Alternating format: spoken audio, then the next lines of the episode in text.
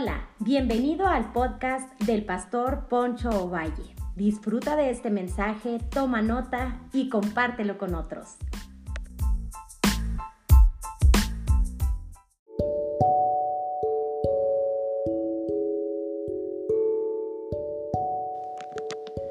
Hola, hola, bienvenidos una vez más a, a otro episodio de nuestros podcasts. Yo sé que va a ser de mucha, mucha ayuda para aquellos que nos están escuchando. Y quisiera seguir con la temática y cerrar ya en cuanto a, la serie que he estado trayendo a la iglesia, pero también por medio de esta plataforma que le llamé gente tóxica o relaciones tóxicas, o mejor dicho así, tóxicos, ¿verdad? Porque estamos rodeados de muchas influencias que a lo mejor no, no son de buena, eh, no, son, eh, no nos ayudan para nada. Y quisiera hablar de Josué capítulo 5, versículo 2 al 6, y, y que le he titulado a esta reflexión, por decirlo así, circuncisión. Cómo Dios quiere eh, circuncidarnos eh, en el corazón para poder captar lo que Dios quiere hacer en nosotros. Y quisiera leer Josué capítulo 5, versículo 2 al 6. Dice, en esos días el Señor le dijo a Josué, prepara cuchillos de piedra y circuncida a esta segunda generación de Israel. Así que Josué preparó cuchillos de piedra y circuncidó toda población masculina de Israel en Givat a Arlot. Y José tuvo que circuncidarlos porque todos los hombres que tenían edad suficiente para ir a la guerra cuando salieron de Egipto habían muerto en el desierto. Todos los que salieron de Egipto habían sido circuncidados, pero los que nacieron después del éxodo durante los años del desierto, los israelitas anduvieron 40 años por el desierto hasta que murieron todos los hombres que salieron de Egipto que tenían edad para ir a la guerra. Ellos habían desobedecido al Señor, pero, pero el Señor juró que no dejaría entrar a la tierra que había prometido a darnos en tierra donde fluye leche y miel. Ok, quisiera traer esta reflexión y ministrar a través de lo que es la circuncisión, cómo Dios quiso circuncidar al pueblo de Israel en el corazón. Pero quisiera leerles el versículo 9 de ese mismo capítulo. Dice, luego el Señor le dijo a Josué, hoy he hecho que la vergüenza y, su esclavitud en Egipto salga rodando como una piedra.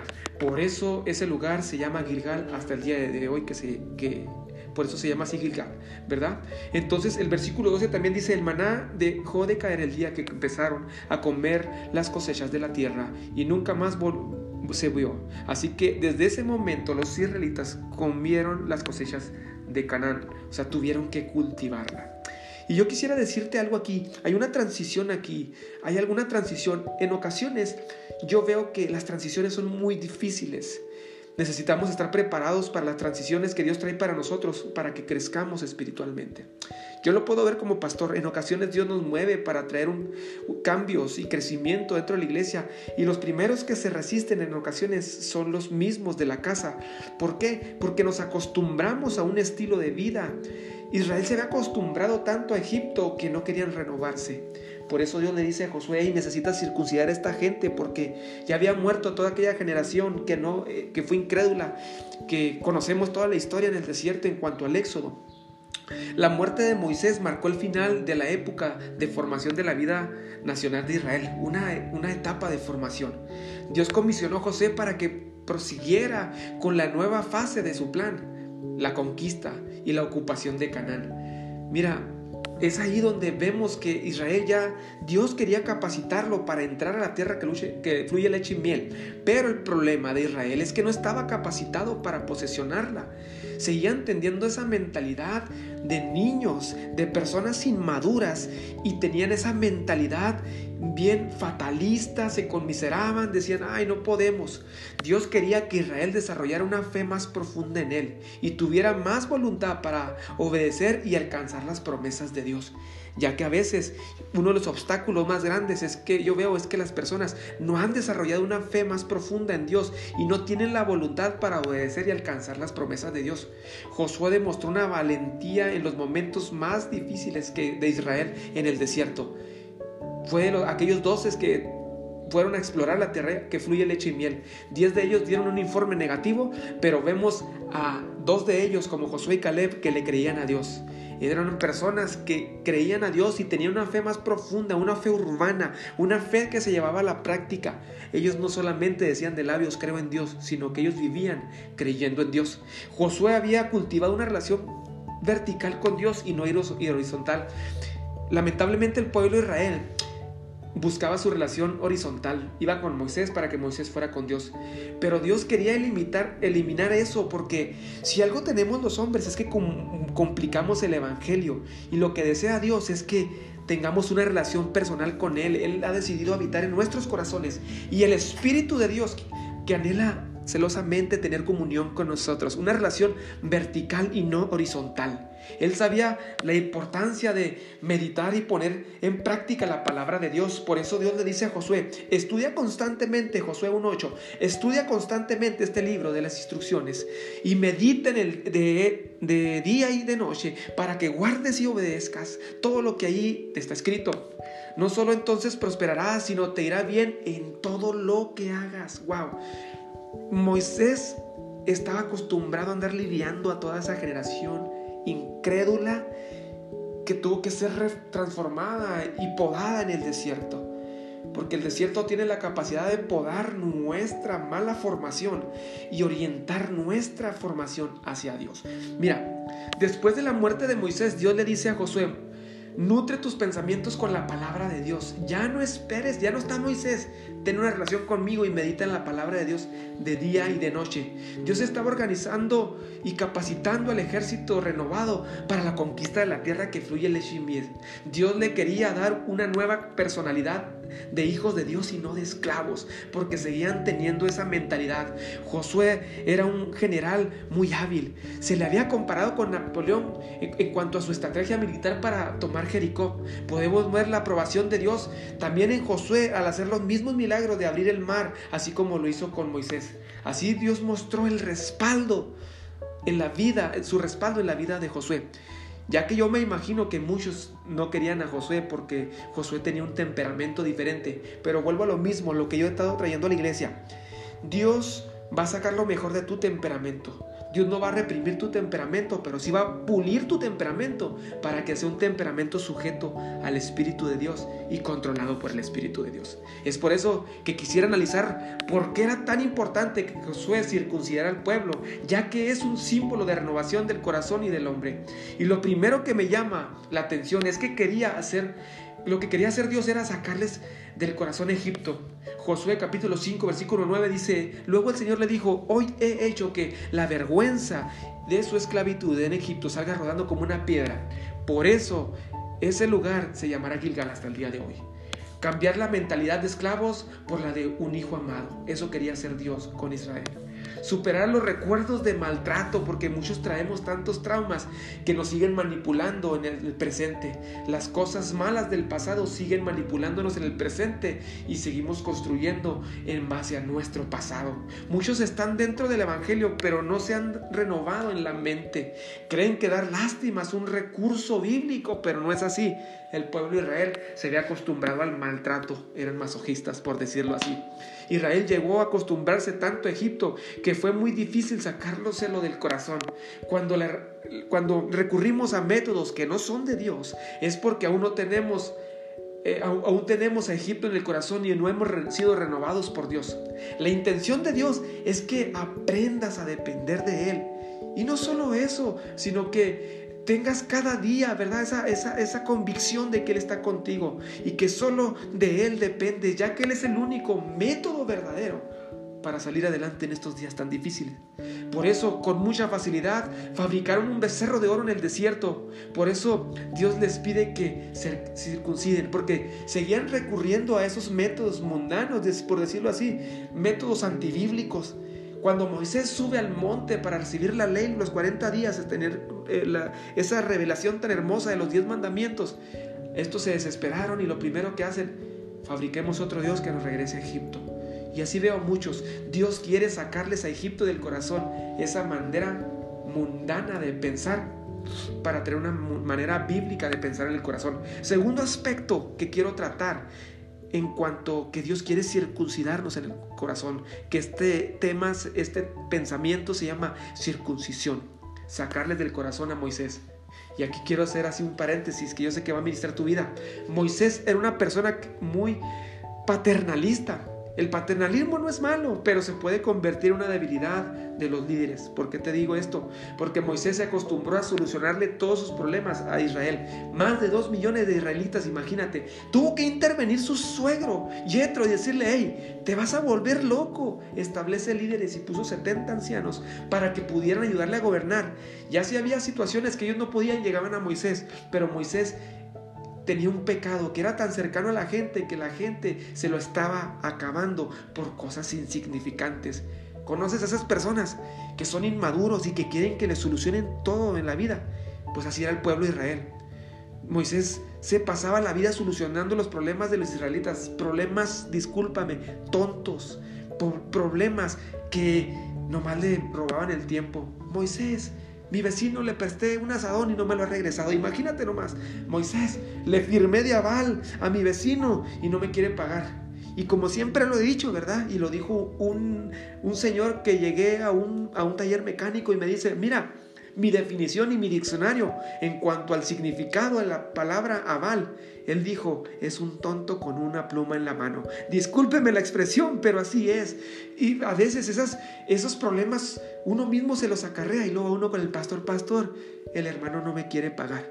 Cualquier parecido con la realidad es mera coincidencia. Necesitamos aprender a madurar. Entonces Dios les quería sacar a Moisés del corazón y introducirles a Josué, alguien que estaba diciendo, hey, ¿quién me sigue? Yo no los voy a esperar. Dios quería un liderazgo diferente y lo vio en Josué. Josué era un líder que decía, ¿quién quiere subirse al barco? ¿Se suben o se quedan? Moisés duró 40 años en el desierto porque siempre escuchó al pueblo inmaduro que se murmuraba y que en un momento lo amaba y otro tiempo lo quería apedrear. Veamos lo que Dios le, las instrucciones diferentes que le dio a Josué. Dice, Josué 1, 6 al 7. Sé fuerte y valiente porque serás quien guía a este pueblo para que tome posesión de toda la tierra que juré a sus antepasados que les daría. Sé fuerte y muy valiente, ten cuidado de obedecer todas las instrucciones que Moisés te dio. No te desvíes a ella ni a derecha ni a izquierda, entonces te irá bien en todo lo que hagas. Ya no le, ya le dice, hey, Tú, me entendiste, tú, quieres tomar posesión de la tierra. Quizá tuvo que lidiar con los comentarios de muchos, aquellos de muchos israelitas inmaduros. Era mejor Moisés. Ay, es que este es muy duro, este no nos entiende. Imagínate, Josué dijo, yo no quiero pasar otros 40 años esperando a esta gente inmadura. Si usted, Dios le ha traído Dios le ha, dado una palabra maravillosa en estos días, es porque Dios quiere impulsarlo. Si tu pastor te está sacando lo mejor de ti y si te sientes ofendido porque no, no te está esperando en tus inmadureces, no te sientas ofendido. Necesitas activarte, madurar, crecer, porque Dios quiere sacar lo mejor de ti. Pero no te estanques en esas inmadureces. Ay, no, el pastor no me saludó. Ay, es que no me toman en cuenta te has ofrecido, te has comprometido a la visión de la iglesia en la cual tú perteneces, en este caso a los de Casa de Gracia. Has dicho tú, pastor, para que soy bueno, aquí estoy, mi habilidad es honestas, pero hay personas que no se comprometen y se sienten ofendidas porque no se les toman en cuenta, pero su nivel de compromiso nos dice, hasta aquí, no quiero más. Así estaba Israel, no quería más compromiso. Aquí vemos, aquí, va, aquí la, vamos a Queremos ver que Dios nos quiere llevar al crecimiento constante. Tú sabes, tú prolongas tu desierto, tú prolongas tu inmadurez, tú prolongas tu bendición. Tú eres el más indicado de abrir la ventana de los cielos para que Dios derrame bendiciones hasta que sobreabunden. Deja que Dios empiece algo nuevo en usted. Por eso Ageo dice 2.9, la, la futura gloria de este templo será mayor que su pasada gloria, dice el Señor de los ejércitos celestiales. En este lugar traeré paz, yo el Señor de los ejércitos celestiales celestiales he hablado. Wow, Dios quiere traer cada día, porque la gloria pasada, eh, la gloria que, vamos a recibir cada día será mayor que la pasada, porque algunos viven de las glorias pasadas, algunos viven de las glorias. Mira, Israel, Dios le decía, no vivan del maná, no vivan de eso. Dios les está diciendo, tercer aspecto, y con esto termino, Dios les está diciendo, manos a la obra Dios les dijo manos a la obra. Josué capítulo 5 versículo 12. El maná dejó caer, de, eh, caer en el día que empezaron a comer de las cosechas de la tierra y nunca más se vio. Así que desde ese momento los israelitas comieron de las cosechas de Canaán. Empezaron a trabajar dejaron de ser codependientes de Dios de esa manera inmadura. Empezaron a trabajar. Desde hoy en adelante ya no habrá maná del cielo. Codornices que vienen del oriente con un fuerte recio, columna de fuego y la nube de día. No, ya ustedes van a fabricar lo suyo. Hay que preparar su propio alimento. Tengo que trabajar por mi familia, por la espiritualidad de mi familia, ya que muchos están acostumbrados a echar, eh, vivir de la espiritualidad de otros. Con esto no quiero decir que tu hermano en tu iglesia eh, no va a ser de bendición para tu vida, va a ser de bendición para tu vida, pero él tiene su propia vida devocional. Tú tienes que tener tu propia vida devocional, ya que muchos son flojos y no preparan su propio alimento. Se quedaron acostumbrados de que alguien los oraba por ellos, les leía un versículo, les daba un pensamiento. No me malentiendas. Hay un crecimiento colectivo, pero hay un crecimiento individual también. Y el crecimiento individual es muy importante. Es tiempo de que dejes de, es tiempo, deja de ser inmaduro. Tu inmadurez te ha detenido y no puedes salir adelante. Deja a Moisés y agarra a Josué, porque Josué quiere agarrar, sacar lo mejor de ti. Por eso Dios le, por eso Josué cae en es, eh, miren, y con esto termino. Por eso Josué entendió todo esto. Pero si te niegas, dice Dios le dice a, Josué, ¿verdad? Ah, pero si, si te niegas a servir al Señor, elige hoy mismo a quién servirás. Josué hablando con el pueblo. ¿Acaso optarás por los dioses que tus antepasados sirvieron del otro lado del Éufrates? ¿O, ¿O, preferirás a los dioses de los amorreos que cuya tierra ahora, en cuya tierra ahora vives? Pero en cuanto a mí, dice Moisés, yo y mi familia, nosotros serviremos al Señor. Una vez más, Josué dice, hey, lo siento si ustedes no quieren servir a Dios, pero en cuanto a mí y mi familia, nosotros serviremos al Señor. La mayor, el mayor responsable de tu familia, de tu vida devocional, de tu integridad, de tu devoción, de tu responsabilidad delante de Dios, eres tú. Por eso Dios le dice a Pablo le dice a Timoteo, ten cuidado de ti mismo. Ya no voy a, ya no voy a, ya no evadas, disculpa, tu responsabilidad delante de Dios. Asume tu responsabilidad. Josué no, no se dejó manipular por nadie. No te dejes manipular. Él decidió salir adelante. Él decidió y dijo, hey, yo voy a proseguir a la meta. Se quieren quedar aquí con esa mentalidad. Por eso dijo, hey, prepara piedras, cuchillos afilados de piedra para circuncidar a esta gente porque sigue teniendo mentalidad fatalista. Siguen teniendo a Egipto en el corazón. Moisés ya murió, ahora sigue la etapa de Josué. Y necesitan entender manos a la obra. Trabajen para lo suyo. ¿Ok? Así que esta etapa yo le llamo desintoxicación. Dios desintoxicó a Israel para que entraran y poseyeran la tierra que les había prometido a sus antepasados. Así que te invito a que te desintoxiques y digas, Señor, hoy quiero servirte con todo mi corazón. Ayúdame, sácame del corazón Egipto como piedra rodando. Señor, sácame a Moisés del corazón, porque muchos ya están en otra iglesia sirviendo y siguen con las glorias pasadas. Se cambiaron de ciudad y dicen, es que en aquella iglesia le hacíamos así. No, ya estás en otra iglesia. Ten un nuevo comienzo. Es un nuevo mover de Dios, un nuevo despertar en tu vida. Y por último, manos a la obra. Haz lo que te corresponde hacer y así serás una persona autosuficiente, autodidacta con tu vida devocional. Así que ánimo porque Dios te va a hacer una mejor persona, un mejor hijo de Dios y Él quiere llenarte de bendiciones día a día. Un fuerte abrazo y recuerda, desintoxícate para poder recibirlo de Dios. Hasta la próxima.